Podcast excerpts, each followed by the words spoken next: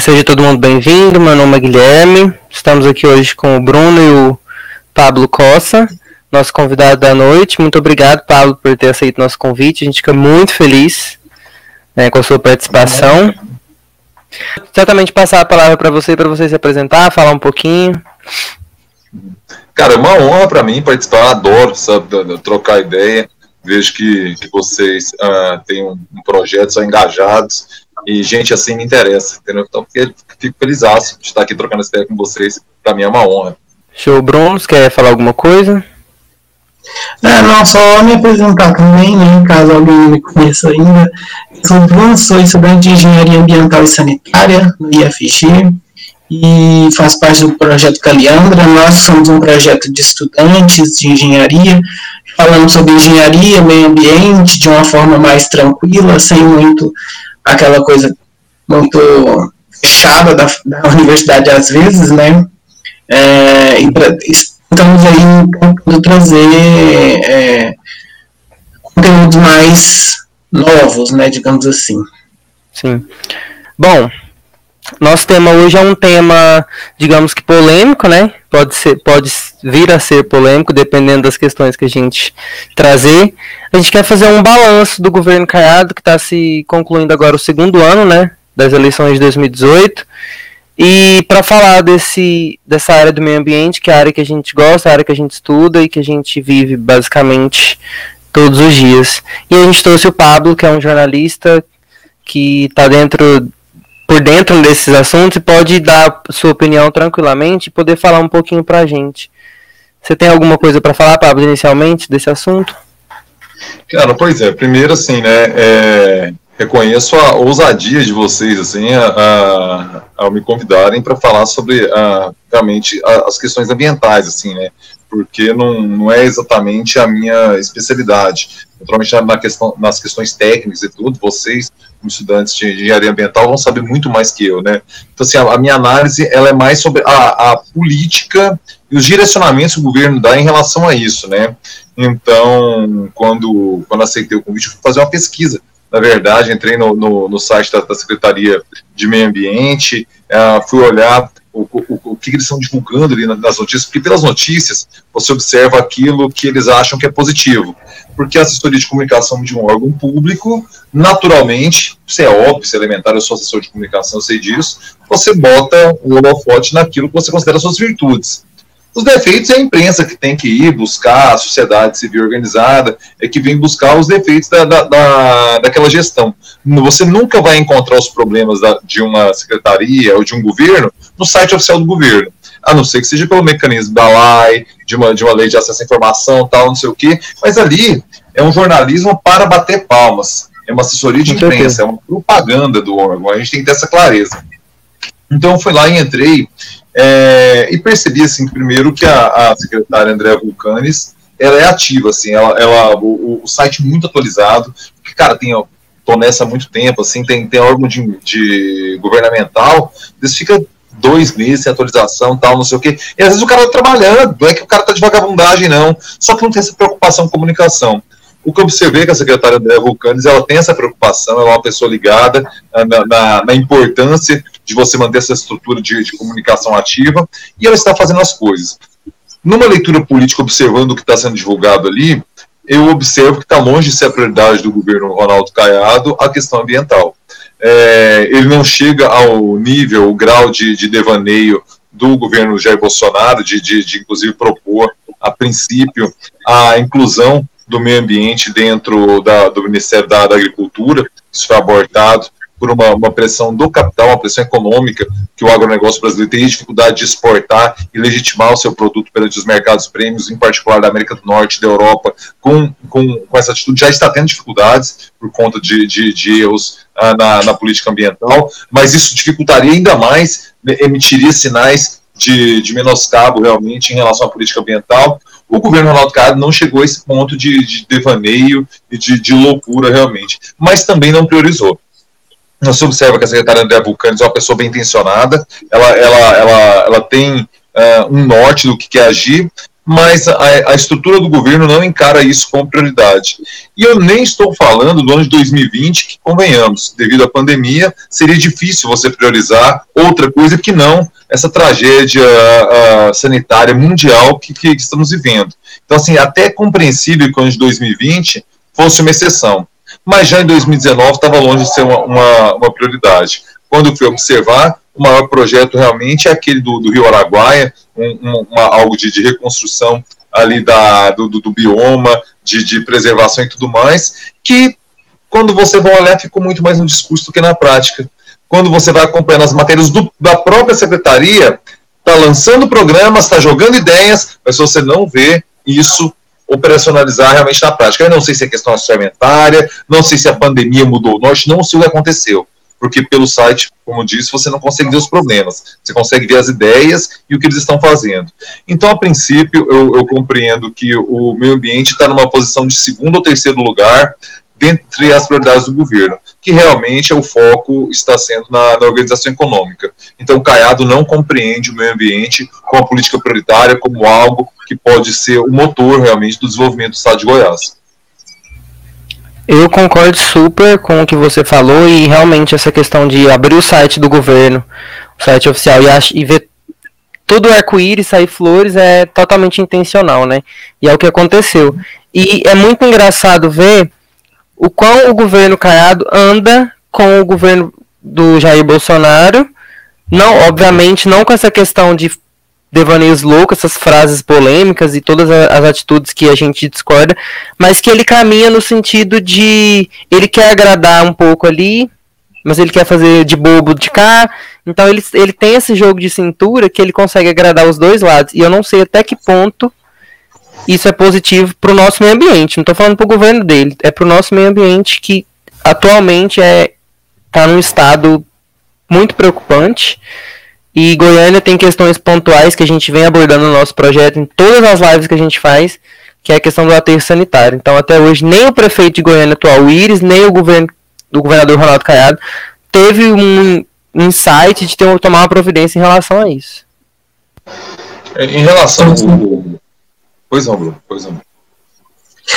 Então, é, só complementar o que vocês já haviam falado, é, fiz uma pesquisa a respeito do plano de governo do Caiado, o que, que ele colocou no plano de governo dele, é, e aí eu vi um, uma resenha de um advogado que ficou, ficou, bem legal, ele falou sobre as propostas, né, foram seis páginas em relação ao meio ambiente, e tratadas de forma superficiais, que é como a maioria da, da políticos fazem. Eles tratam o meio ambiente de forma superficial, de não, não forma técnica, né, como deveria ser feito.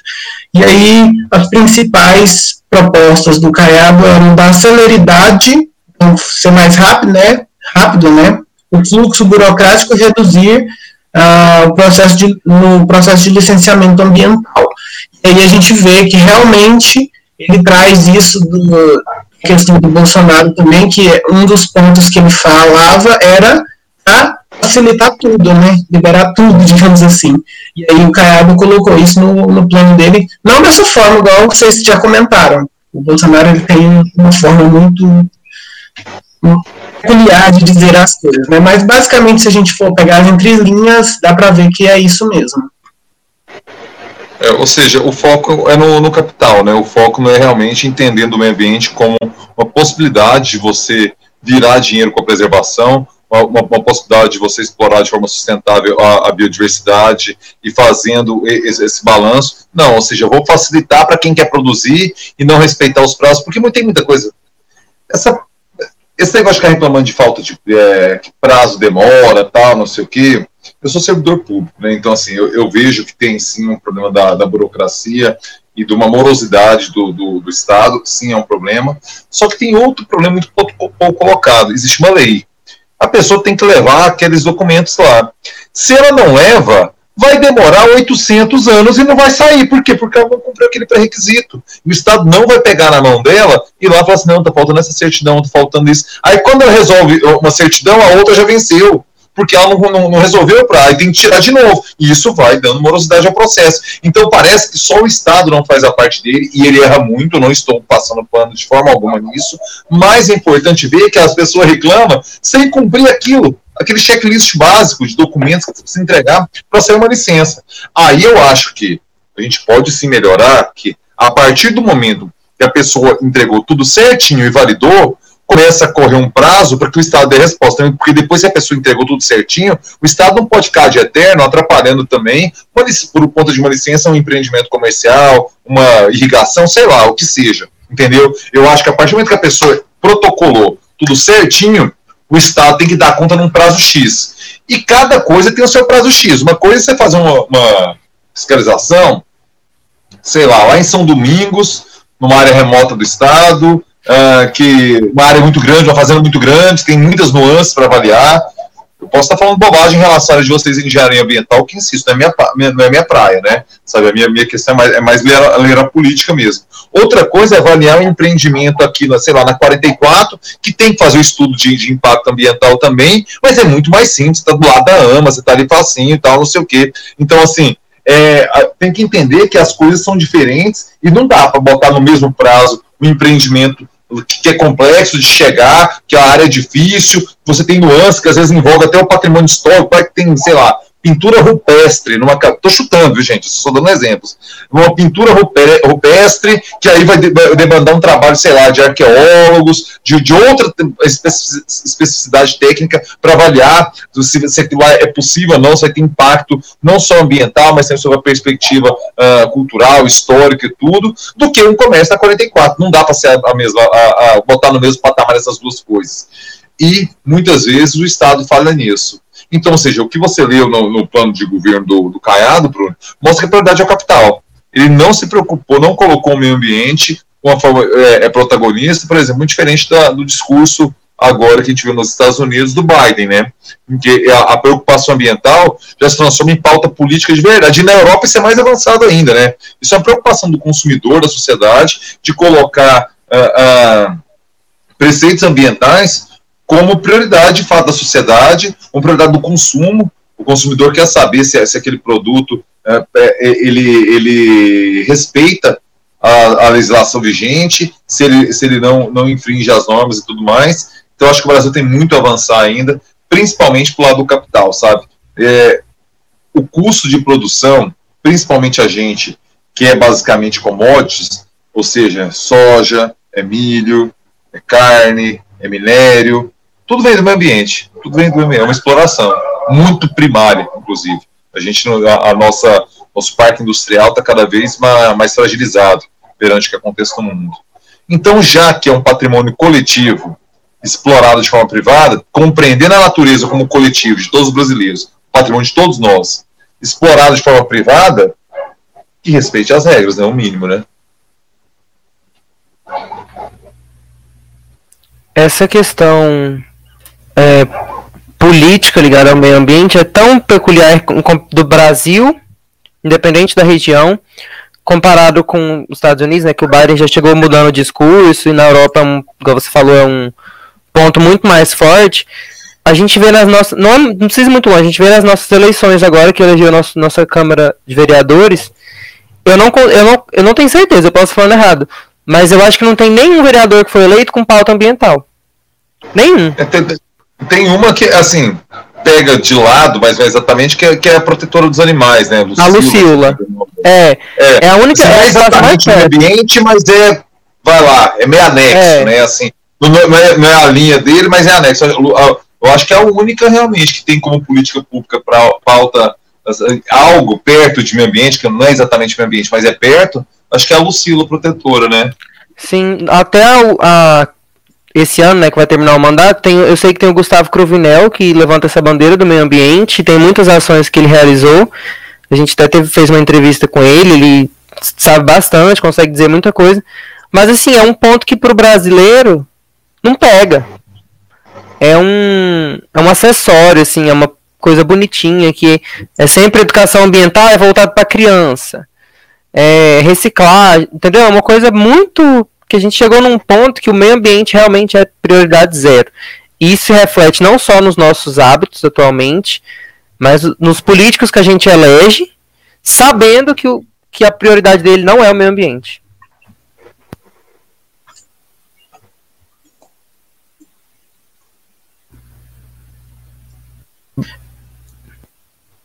Pode falar, Bruno, eu ia te perguntar se você queria falar ah, alguma coisa. Não, é só complementar mesmo o que você falou, que realmente na Câmara nós tivemos essa vereadora que ela permeia um pouco, né? Mas quando se fala, por exemplo, de meio ambiente e recursos hídricos, que aqui em Goiânia a gente tem muito problema, né? Com a seca, por exemplo, é, questão das chuvas, quando tem chuva, nossa, geral, por exemplo, a Marginal Botafogo é uma, uma problemática muito grande que não é pautada nas, nas eleições e que é, vai passando pano em cima disso e a gente nunca resolve, né? E a gente viu novamente agora nessa eleição, ninguém falou sobre nada e não tivemos candidatos eleitos que falassem um pouco disso que possam mudar, né? Não sei se pode mudar daqui uns anos, mas por enquanto. Eu, eu, sinceramente, a gente tem que passar por uma tragédia na cidade muito grande para ver. Infelizmente, assim, eu, eu, não sou muito esperançoso. É, não sei se, claro, vocês não vão saber disso, né?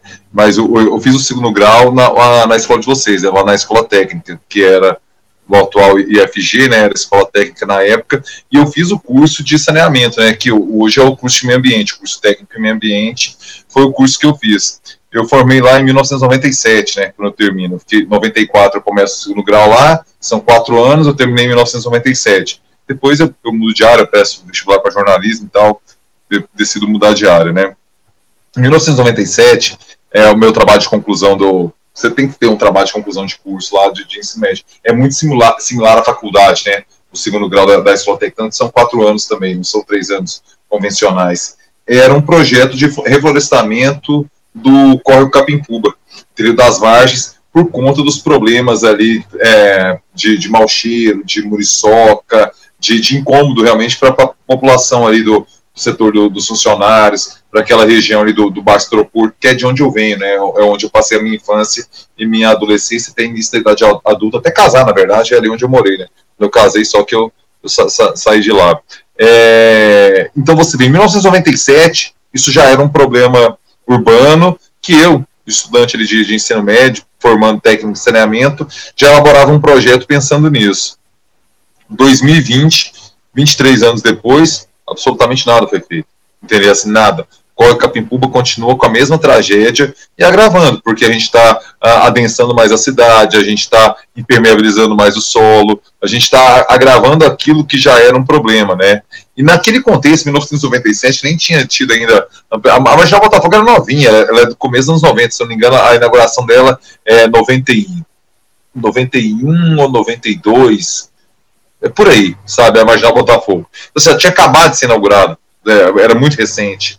E eu me recordo do, do meu professor de meio ambiente, nem sei se dá aula lá ainda, cara, é o Jadson. É, ele, ele fala, ele dá aula para vocês ainda, o Jadson? Acho que já aposentou, né? Ele não deve ter idade para.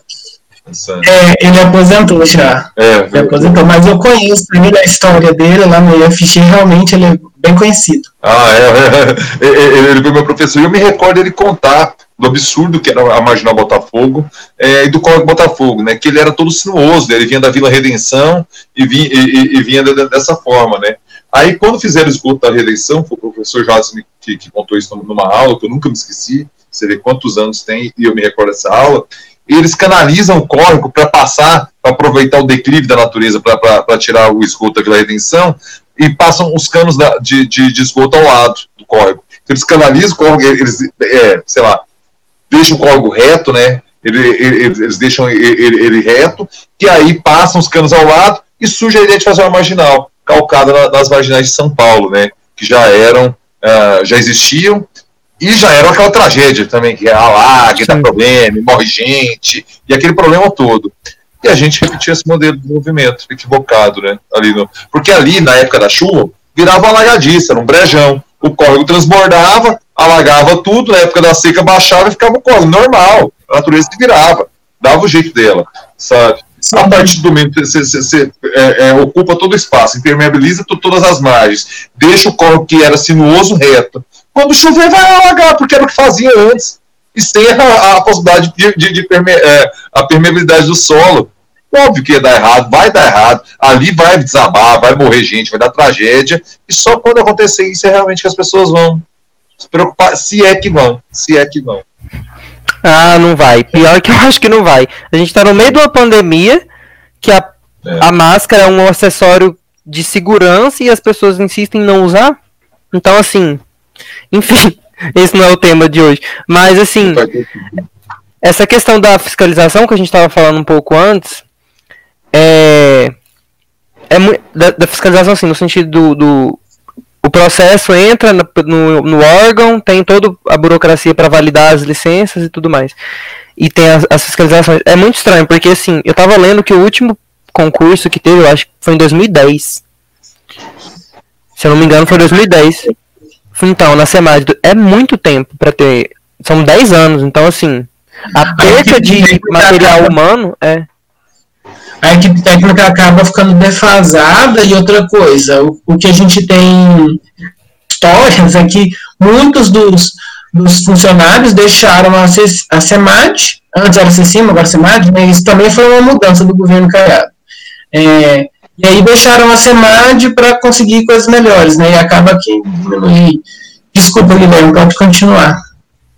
Não, mas era mais ou menos isso que eu ia falar mesmo. Então, assim, 10 anos de diferença de, de um sem ter um concurso é perca de material humano doidado. Então, assim, e, e o, a economia, o capitalismo deixou de desenvolver né, as, as indústrias, só veio que chegando, é, empreendimentos só veio chegando. Então, imagina, é, é uma perda muito grande.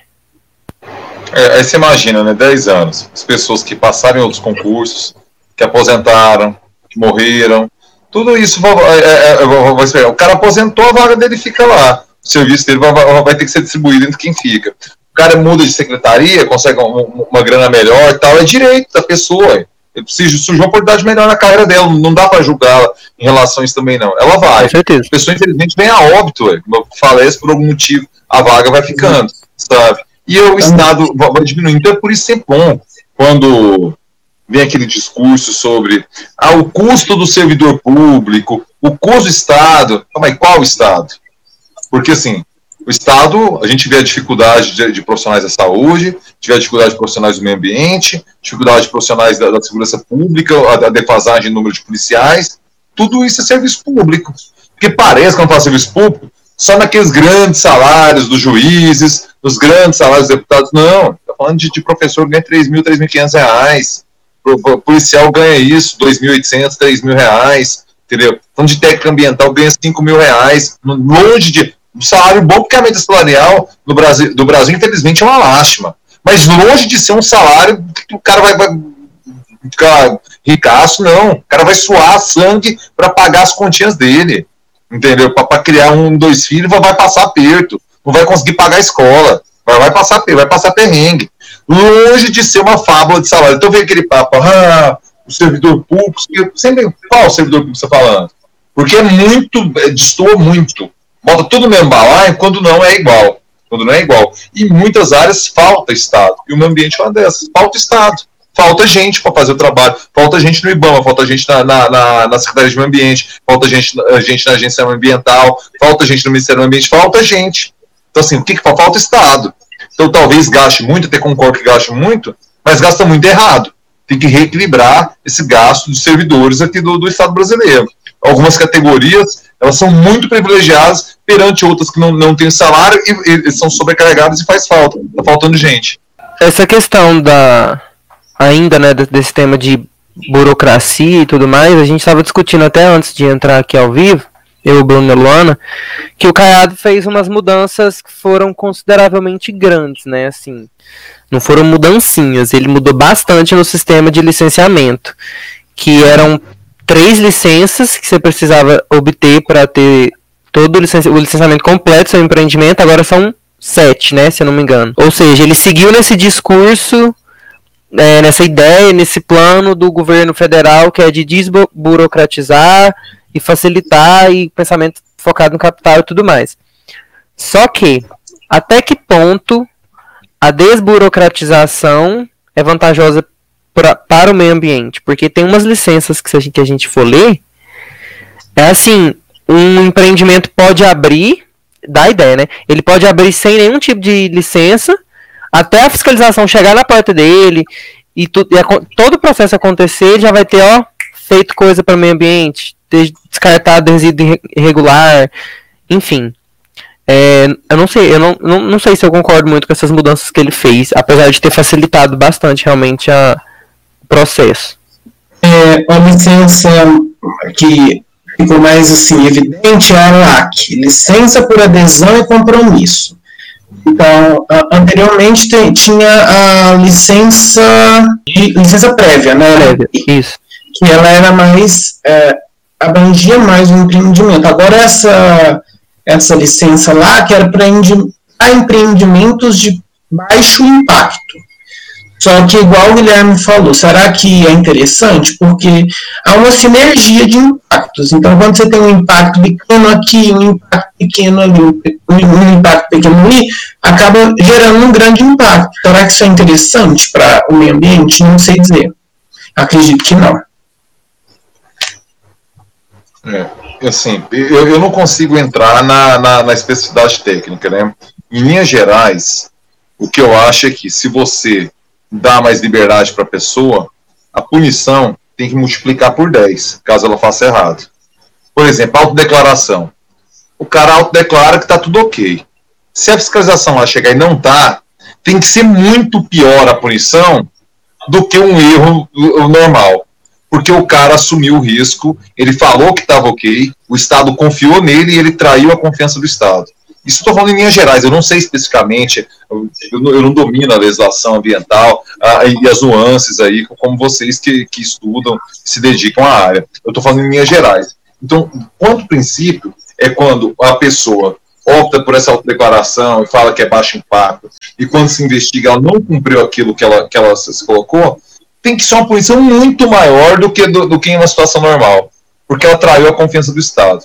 Eu acho que é uma forma de equalizar isso, entendeu? Se o fiscal é. vai chegar e ele, e ele mentiu em algo, falou que era de baixo impacto, não era, sei lá, o que, se ele não está cumprindo aquilo que ele falou que era, ele tem que ser licença caçada, tem que ser uma punição. E esse é outro problema, né, cara? A punição ambiental no Brasil é muito de faz de conta, né? Você vê essas multas aí gigantes, ninguém paga, protelam absurdamente, é, é e acaba que assim, o número assusta, só que quando você vai observar efetivamente o, o que chegou executado, o que pagaram mesmo é muito pouco, né? Então muitas vezes o cara vale o risco, a pessoa corre o risco porque sabe que a ausência de punição favorece o comportamento uh, criminoso, né? Essa é a verdade. Com certeza. A Luana mandou pra gente um. Hoje mais cedo, acho que ela vai poder falar melhor do que eu, porque ela deve ter lido mais. Que o Senado aprovou, tem um projeto sobre o, aquela, deixa eu até ver o nome aqui, é Não, Fundo Nacional de Resíduos Sólidos, né? Você tinha falado sobre a licença aí, a LAC, e sobre essa questão de fiscalização, só que também tem que ter fiscal, né, para fiscalizar. E a gente achou um dado que é, a SEMAD, né, não tem concurso na SEMAD desde 2010. É, foi o que a gente estava então, comentando agora. agora como que vai ter material humano para ajudar a auxiliar? É, pois é. Aí essa questão do fundo de resíduos sólidos, que eu não consegui achar se ele conseguiu colocar em prática. Era uma proposta de 2018, quando ele se candidatou a governador mesmo. É, essa proposta meio que acho que ela dá a ideia de se tem alguma intercorrência, se tem alguma algum crime ambiental, não sei, a multa que vai que vai ser gerada por, por aquilo vai tem que ser revertida na correção do, do problema ambiental, entendeu? No, no âmbito de resíduos sólidos. É uma proposta interessante, né? Porque resíduos sólidos aqui em Goiânia, em Goiás, né, no geral, é um tema é, em controvérsia e completamente complexo, porque já indo pro, pro tema que eu queria falar, aterro sanitário, nosso aterro sanitário é um caos. assim, é, a gente. Eles, eles trabalham com o que tem. Eu não sei se o, o, Pablo é bom a gente ter, ter uma pessoa aqui que não é da área, que, que a gente vê um uma outra olhar, né? Uma, uma pessoa que não tá dentro disso todos os dias. O que, que ele pode falar pra gente? Porque o nosso aterro tá literalmente acabando, assim. Temos um limite de 10 anos. E vale lembrar também que, apesar de ser o, o nosso aterro ser ruim, em Goiás nós temos apenas 16 cidades que têm aterros licenciados, então resta chão. Ou seja, é, é só ladeira abaixo, digamos assim. É, o, o, sobre o aterro de Goiânia, né, eu estive lá três vezes, né, uma ainda enquanto estudante de, de saneamento, no segundo grau, eu estava no seu comecinho, estou falando, eu fui lá em 96 ou 97, então imagine é, há quanto tempo era. Então, assim, tá, tá, tava começando a, a, ideia original, as lagoas ali de, de, tratamento de chorume e tal, não sei o quê. É, depois eu volto, aí, como falei, né, eu pensei vestibular, mudei de área, não, não, não, não fui trabalhar com o meio ambiente, né? Eu voltei numa ação social, quando, quando eu tava na, trabalhava na produção do Festival Vaca Amarela, a gente fez um lançamento do festival plantando árvores lá no, no aterro sanitário. Isso eu tô falando, cara, de tipo 2008 ou 7, por aí. Sabe? E ele já tava entrando assim, olha, tá chegando perto do limite e tal, não sei o quê. Aí eu fui duas vezes lá, uma vez para avaliar o lugar que a gente ia fazer a, a, a plantar as árvores, que a, a gente criou uma, uma ideia seguinte, não, vamos plantar, era uma árvore para cada artista que vai se apresentar, aí a banda tem tem, sei lá, 10 membros, então são 10 árvores. Tinha uma continha assim que a gente fez, sabe? Fez um, um, um bosquezinho lá de árvores típicas, foi super legal, assim, a ação enquanto conceito, enquanto chamar a atenção pro, pro aterro sanitário e tal, teve cobertura de mídia, foi massa, isso aí, sabe? É, isso, isso aconteceu. Depois, voltei duas vezes lá. Aí, ano passado, Aí, assim, eu, não vou muito para Trindade, não é, não é, muito a minha rota, eu não, não pego muito aquele caminho. Aí, ano passado, não, ano passado, ano retrasado, 2018, eu tava indo para Trindade, eu vi aqueles montes assim ao longe. O que, que é aquilo? Demorou, cara. Cara, aquilo ali, ó, aterro sanitário, olha o tamanho que ele tá. Umas montanhas que não existiam, sabe? Anteriormente, sim.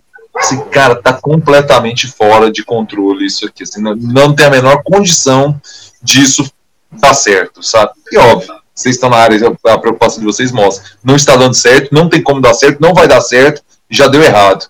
Agora, a solução, eu não sei se é a população de Goiânia, né? É, e é sempre a população, sabe? Culpar governante não é. Porque quando a população pressiona, o governante se vira e faz, sabe? Não sei se a população está muito preocupada com, com isso, não, viu? Eu acho que muitos nem conhecem. Por isso que eu, eu gosto de falar que é, seria bom se todo mundo pudesse, pelo menos uma vez na vida, no aterro sanitário de Goiânia, de cada município aqui. Porque a gente teve a oportunidade de ir em junho, se eu não me engano. E assim, realmente a situação é, é caótica, igual a Brenda bem colocou nos comentários, e funciona sem licenciamento. O que é pior ainda. E eu queria te fazer uma pergunta, Pablo, apesar de não ser o, o foco assim da live, porque a gente está querendo falar mais do governo Caiado, eu queria te perguntar como que você vê a atuação do meio ambiente é, em relação ao meio ambiente do prefeito Iris, assim, como você acha que ele vai é, fechar o mandato dele agora em relação ao meio ambiente? É, o, o, o, Iris ele tem um, uma característica, né, que ele é um ele é um homem de seu tempo. Ele tá com, vai fazer 87 anos agora. Então ele é de um tempo que meio ambiente estava longe, sabe? Meio ambiente para o Íris é o passarinho cantando na árvore, sabe? É, a, é a cachoeira bonita de Pirinópolis. E sem problema nenhum. Assim, assim, é a concepção do tempo dele. E a concepção do, de meio ambiente do século XXI, que envolve mobilidade, que envolve outras questões, não passam definitivamente pela preocupação de Íris porque ele não consegue se conectar a esse mundo. O Íris, o auge a, a, administrativo e político dele, está na, na, década de 80 e 90, é quando esse discurso estava ganhando corpo, ganhando forma, realmente. E hoje, ok, ele, ele vence a eleição, ele está exercendo o mandato dele, tudo beleza, mas ele não consegue compreender que a percepção de meio ambiente dele é completamente desconectada da percepção de meio ambiente da, da, da contemporaneidade, do, dos dias de hoje Então, existe, sempre vai ter esse descasamento, cara, vai ter essa distância, sabe? Porque ele não compreende realmente, não sei nem se tem os elementos para compreender geracionais, não é de falta de inteligência, não, definitivamente não é isso. É uma questão geracional, cara. Tem coisa que vem a molecada faz uns trem que você não entende. Porque já passou o tempo de você entender aquilo, sabe? É, a, a, quando você envelhece, vem seu priminho mais novo, faz uns treinos, você fala, mas o que, que esse menino tá fazendo? Porque coisa boa ele tá fazendo, sabe, tal. Mas faz todo, gera, todo o sentido para a geração dele. Então eu acho que o, o Iris, ele vai de acordo até onde a, a lei manda, o Ministério Público incomoda, tal, não sei o quê, mas se, não vai partir da cabeça dele por uma questão geracional. É uma pessoa de 87 anos, sabe? Que, com todo respeito com, com, com, com a, a, ao seu vigor físico, a sua vitalidade intelectual, assim, tem, tem muito tempo que eu já não, não converso, nem entrevisto isso. Deve ter já uns três ou quatro anos. Acho que desde a campanha, realmente, eu, eu, eu, acho que durante o mandato, eu não me recordo. Talvez tenha entrevistado ele, mas, mas não me recordo. Mas quem esteve com ele recentemente aqui fala que ele está completamente lúcido, ele fala as coisas, ele lembra, tem uma memória privilegiada. Uma pessoa de 87 anos, não sei se vocês já tiveram a possibilidade de conviver com pessoas idosas assim, avós, bisavós, às vezes a pessoa dá uma rateada, ela, ela, ela, é normal, o corpo vai cedendo. Diz que não é o caso do Iris, entendeu? Quem esteve com ele recentemente, conheço pessoas, diz que ele está super afiado, assim, a, a, memória está boa, ele fala com fluidez, ele está completamente lúcido, saudável, então, ou seja, não é o mundo dele, não é, definitivamente não é, a, não faz parte das prioridades geracionais de quando ele Sim. se formou e ele compreendeu o mundo. Sim. E é interessante, Pablo, que você fala aí a questão da mudança, né, da população e tal. A gente não viu isso nas últimas eleições, a gente não vem vendo isso há muitos anos. Então, a população sempre coloca a culpa no governo. O governo é o culpado. O governo tem que fazer alguma coisa, mas todas as vezes é, são os mesmos grupos que estão no governo, estão na política. Isso é, um, é meio estranho, né, assim, essa dicotomia. É muito engraçado essa questão do Íris também, porque lá no aterro eu lembro muito bem de fazer uma pergunta para um técnico. Eu falei para ele assim, eu falei, poxa, mas essa situação do aterro já é conhecida de vários anos. Todo mundo já vem falando há alguns anos que o aterro não vai durar, e enfim, não está regularizado. Nenhum governante, nenhum deputado, nenhum vereador chegou aqui e falou: vamos fazer alguma coisa. E ele falou que o único prefeito que teve o mínimo de cuidado, assim, mínimo realmente o mínimo do mínimo, foi o Íris. Porque quando a área é, original encerrou, não podia mais colocar, não podia mais subir, né? as células de lixo. 100 metros. Então. De altura já, já está 100 metros. Sim, eles precisavam de uma área de expansão. Precisava de, tipo assim, senão não tinham onde colocar. E o Iris foi o único prefeito que teve, que deu a atenção necessária para poder é, liberar uma área de, de, utilização, porque tinha uma torre de energia que levava energia para outro estado, e aí eles precisavam tirar aquela torre para poder, enfim. Foi todo um processo. E o Iris foi o único que que fez alguma coisa. E nessa campanha atualmente, nenhum candidato, nenhum, literalmente nenhum, teve o cuidado de promover, falando, vamos arrumar o AT, vamos dar um jeito. Nenhum. E isso é triste, né? Preocupante ao mesmo tempo. Eu acredito que o Iris também fez muito isso por causa do Ministério Público, né? igual o Pablo falou. Quando o Ministério Público dá em cima, aí por isso que é importante né, ter, ter esses mecanismos de controle e pressão é, legal do governante. Porque aquilo lá não estava na prioridade dele, né? O Ministério Público pressionou, veio uma, uma, questão técnica aí que tinha que fazer a transferência de antena, tudo. Você vê, eu que acompanho tudo, nem me recordo de ser noticiado, de debatermos isso na rádio. Pode até ter acontecido, né? Mas assim, é tanta notícia e é tão frenético o noticiário que eu não me recordo. Pode ter acontecido esse debate, tudo, e eu estou sendo injusto aqui. Mas aí é, novamente, é preciso reconhecer, né? O Willis, quando pressionado, ele age. O técnico lá que você entrevistou reconheceu isso, né? É, que você entrevistou, não, que você conversou, né? É, é, é ele reconheceu, você assim, não. Quando a gente chegou à pressão de que chegou no limite, o Willis agiu. Então, é, é, não deixa de ser elogiável, porque perante o que, o que a gente observa dos outros, segundo o próprio técnico colocou, ele ainda deu resposta quando, quando foi pressionado, né? É, isso é muito triste, né? A gente ter uma resposta quando chega no último limite, sim, porque não é o ideal, né? Convenhamos não é o ideal. E agora o próximo prefeito, né, que provavelmente vai ser Maguito ou Vanderlan, não sabemos. Eu acredito que vai ser um prefeito que vai continuar na mesma linha de raciocínio do Íris e não vai ter como meio ambiente como prioridade. Não, não, não tá nos planos de, de, de campanha, não está no, no, no, discurso público.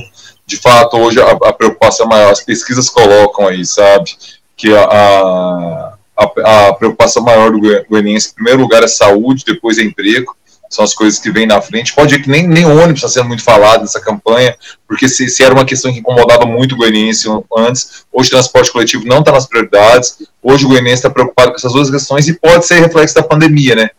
Pode ser não, é reflexo da pandemia. Então o cara está preocupado com o postinho, com acesso à saúde e com a questão econômica que realmente debilitou todo mundo, né? todo mundo perdeu dinheiro com a pandemia, então o cara está preocupado, em primeiro lugar, com saúde, depois com emprego. Então, assim, o discurso dos políticos ele é muito adaptado àquilo que, que as pessoas estão falando que são os problemas da cidade. Se as pessoas estivessem falando que o problema fosse a, a, questão é porque lixo é difícil o cara falar, porque depois parece que depois que, que a Comurg pega na porta da casa dele some. Ela não tem consciência do, do, do, processo. A Comurg pegou. Agora, se a Comurg não pegar, é um problema. Aí é, o lixo é um problema. Se começar a juntar na porta da casa dele, começar a dar rata, barata, feder, tudo, aí é um problema. Mas se a Comurg estiver passando no dia certinho levando, o lixo realmente não vai ser um problema para o cidadão. O rio ainda incomoda, porque o rio fede, o rio da muriçoca, o rio transborda, então o rio é, é mais visível para ele, o problema, do que a questão do resíduo sólido. É, e é difícil conscientizar isso, viu, cara, porque isso é, é nem é do brasileiro, é do ser humano. É, é muito do ser difícil humano. se preocupar com aquilo que não está realmente assim, ao teu alcance, não está chegando em você. Então você vê, a questão do mau cheiro incomoda muito a população do Goiânia 2 ali. Por quê? Porque fede demais em dada época do ano, sabe? A, perto de alguns rios fede demais. Aí o cara preocupa, o cara incomoda, aí, aí um político vai lá, dá atenção, ó, dá, a, a, os órgãos de imprensa vão lá fazer matéria, tal, não sei o quê. Mas do resíduo sólido, se não explodir aquilo lá, não morrer gente, não der problema, não, não tem como mais pegar lixo na porta casa de ninguém, porque o, o, o, chegou no limite máximo aqui, não tem mais como colocar aqui. Infelizmente, eu, eu, não, eu não vejo muita alternativa, não. Pois é, e a gente não vê preocupação nem do governo, do Caiado. Porque eu nunca, nunca vi, assim, eu acompanho política há poucos anos que eu despertei esse interesse. Eu nunca vi o Caiado falar em meio ambiente. O que ele fala é agricultura, é, ele criou um parque aí recentemente, numa área que estava sendo muito desmatada, então isso foi bom. Mas assim, aterro e tal, acho que ele, ele nunca nem. Nem deve saber o que está acontecendo. A gente pode até falar do incêndio na Chapada dos Veadeiros que teve recentemente, né? E, e, na minha opinião, ele geriu muito mal a situação, porque o pessoal estava com muita dificuldade, o corpo de bombeiros estava com dificuldade, estava precisando do auxílio da população, porque o grupo não estava dando o que precisava, né?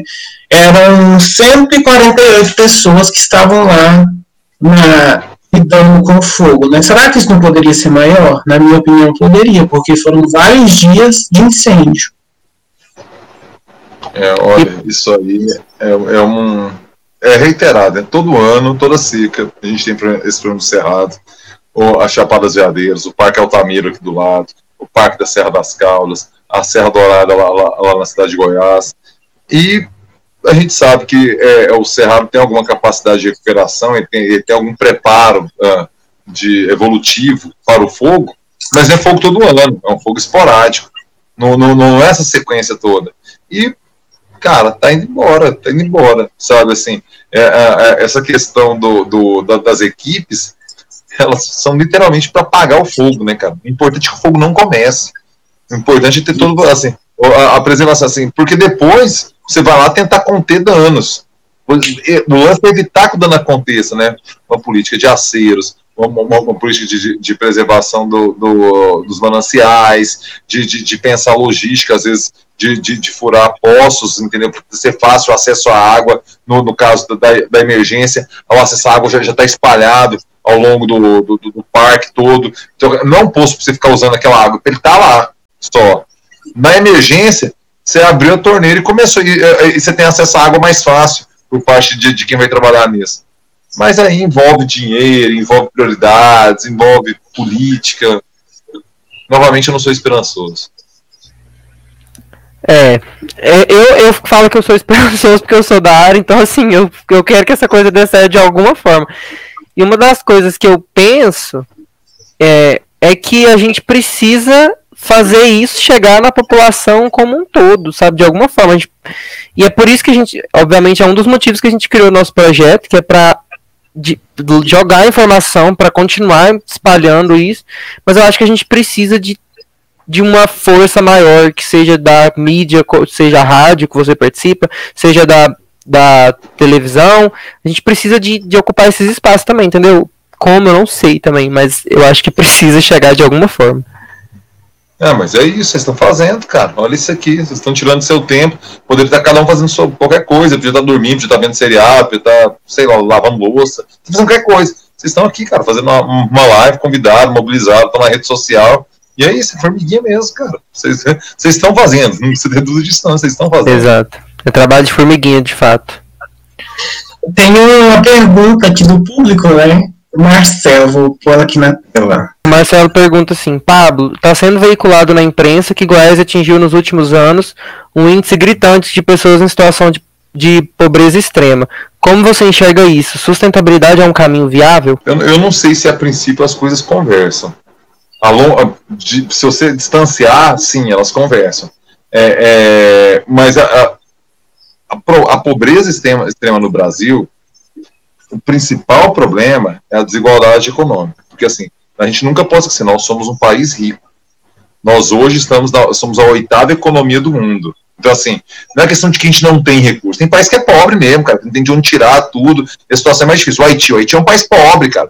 E aí as questões é, sociais ficam ainda mais graves. Não é o caso do Brasil. O Brasil é um país rico. A gente tem uma economia forte, a gente tem indústria, a gente, a gente tem, tem, tem um agronegócio forte, tudo.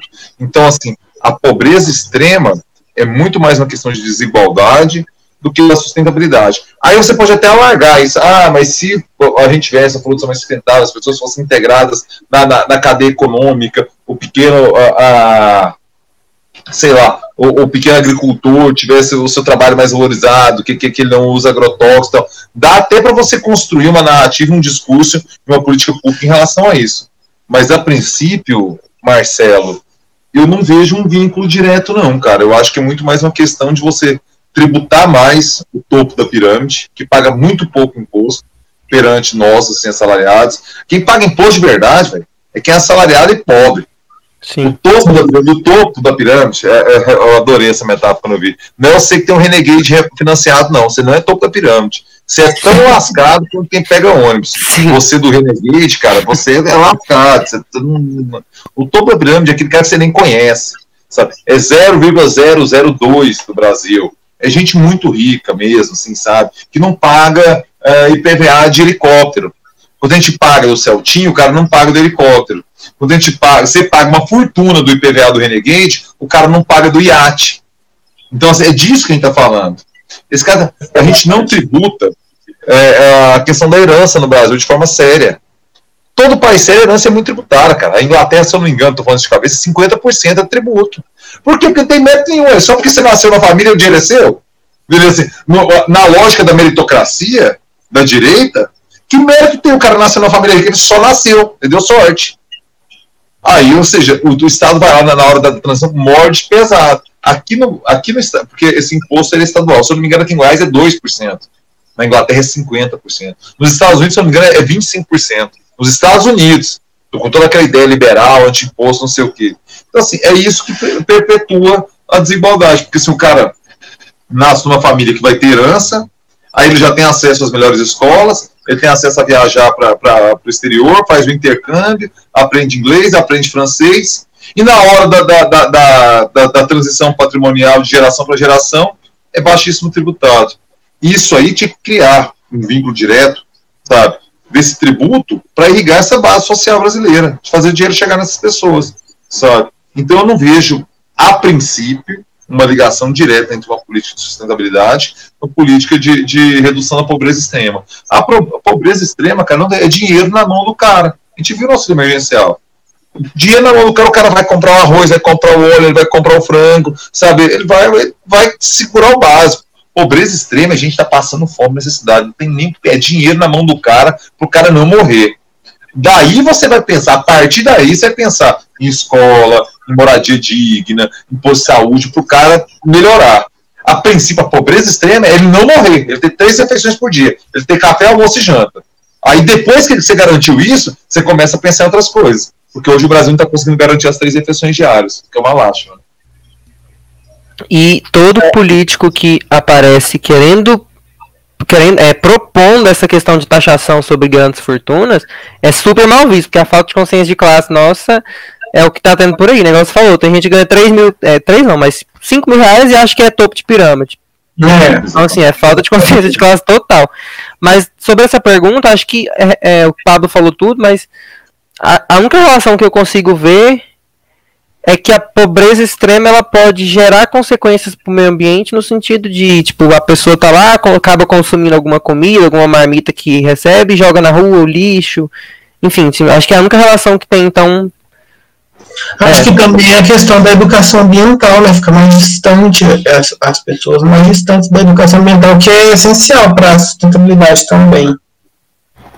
É, uma pessoa vive em condição de pobreza extrema, a última coisa que ela vai preocupar é Educação ambiental, de fato. Mas, é, Bruno, você quer fazer alguma pergunta, algum comentário? Não, eu acho que a gente pode finalizar, né? É, eu, é para finalizar só, eu, eu acho que o governo Caiado ele tem sido, igual o Pablo falou no começo, colocado o meio ambiente em segundo plano, de fato, mas acaba que ele tem um jogo de cintura que ele consegue joga uma, uma migalha aqui, uma migalha ali, deixam as áreas desde saúde, segurança, que pouco satisfeitas em relação a outros governos, porque tivemos piores. Eu tenho certeza disso. É, eu gostaria de agradecer então ao Pablo por toda essa que a gente conversou aqui. Foi um papo bem legal. É, vai ficar salvo no nosso canal do YouTube, então depois a gente vai divulgar aí para o pessoal que não conseguiu ver agora no momento. É, foi de grande importância para mim, principalmente, me senti muito bem de estar aqui falando com vocês. E é isso. Muito obrigado. Siga a gente no Instagram, arroba Projeto Caliandro. Nós temos alguns projetos lá, fazemos alguns podcasts, é, lives também, igual a gente está fazendo aqui agora. A gente é, traz é, com, conteúdos a respeito do meio ambiente também, até para quem não é da área, é interessante sempre estar tá vendo. É, eu reitero os agradecimentos do Bruno para o Pablo, foi incrível quando a gente é, veio com esse tema, né? Vamos fazer, vamos fazer um, tá fechando o ano, é época de eleição, vamos fazer um balanço do que o Caiado tem feito e falar dessa questão política. Quem que veio, primeiro você foi a primeira pessoa que veio na nossa mente, então é, é, é muito bom é, foi muito, você foi muito receptivo com a gente, então agradeço. E estamos abertos sempre que você quiser conversar com a gente, realizar projetos, enfim. A gente está sempre de portas abertas. Eu estou sempre por aqui ao dispor. Agradeço demais o convite, é um prazer para mim trocar essa ideia aqui com vocês. Contem sempre comigo.